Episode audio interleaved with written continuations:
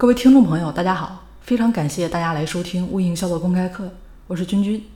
那么今天呢，和大家聊一下，为什么你这边听了那么多干货，却依然做不好微商呢？听过无数的道理，却仍旧过不好这一生。这一句话呢，想必很多听众朋友也都不会陌生啊。这是电影《后会无期》里面的经典台词，也是我最近在琢磨的事儿。那这个问题呢，在知乎上的高票回答只有简短的八个字。理可顿悟，事需渐修。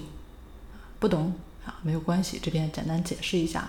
这个大致意思呢，就是说道理可以一朝顿悟，但是事情需要循序渐进的做。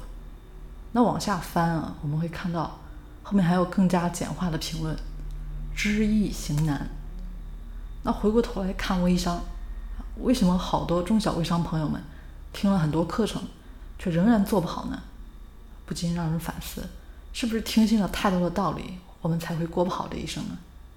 是不是听了太多课程，我们才做不好微商？听了越多大道理，越是犹豫不决，不敢行动，因为我们不想犯错呀。对于中小微商来讲，最大的障碍不是技能，是执行力。许多人呢，只是停留在想学习、想挣钱，仅仅是想的层面而已。这也就是为什么。听了那么多的课程，却依旧做不好微商的原因呢？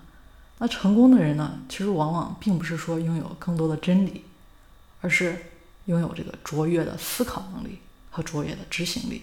这两点呢，请大家一定要谨记：勤于思考，勤于实践，建立起来自己对事物的理解啊，悟出属于自己的道理啊，这样呢，就对别人说的这个道理呢，保持一颗平常的心。